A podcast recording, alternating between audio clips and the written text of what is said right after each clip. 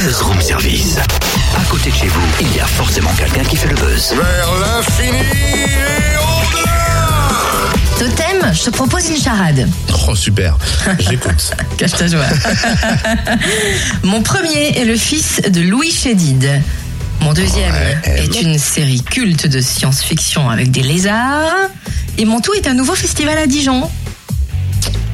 M V. Ouais, Ouais, je dirais yes. T'es le meilleur Ouais, je sais. On va faire un coup de projecteur euh, sur le festival MV Musique et Arts Visuels qui commence euh, demain. On a en ligne Boris, un des programmateurs. Bonjour. Bonjour à vous. Alors quel est donc le concept de ce nouveau festival?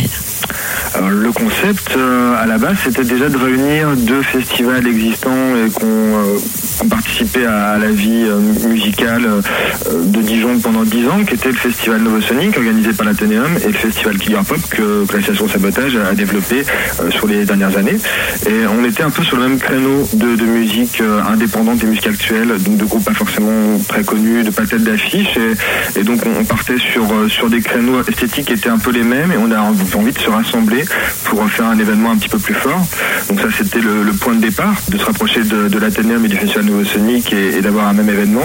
Évidemment de travailler avec euh, deux autres structures qui nous sont euh, proches puisqu'on travaille tout le long de l'année ensemble, qui sont l'association Octarine et, La Vapeur, qui était c'était une évidence pour nous qu'il fallait qu'on travaille aussi avec eux parce que c'était important pour le, le contenu de l'événement et pour euh, mieux s'organiser et mutualiser nos forces.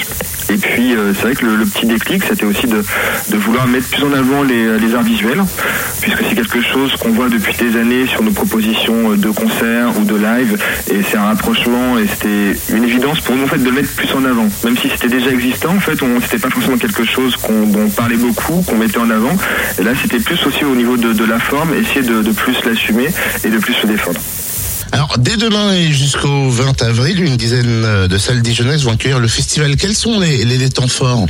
Les temps forts, on va dire qu'il y a trois temps forts musicaux euh, importants qui sont euh, le mercredi à l'Athénéum avec euh, Hall, Dylan et Jamaican Queens.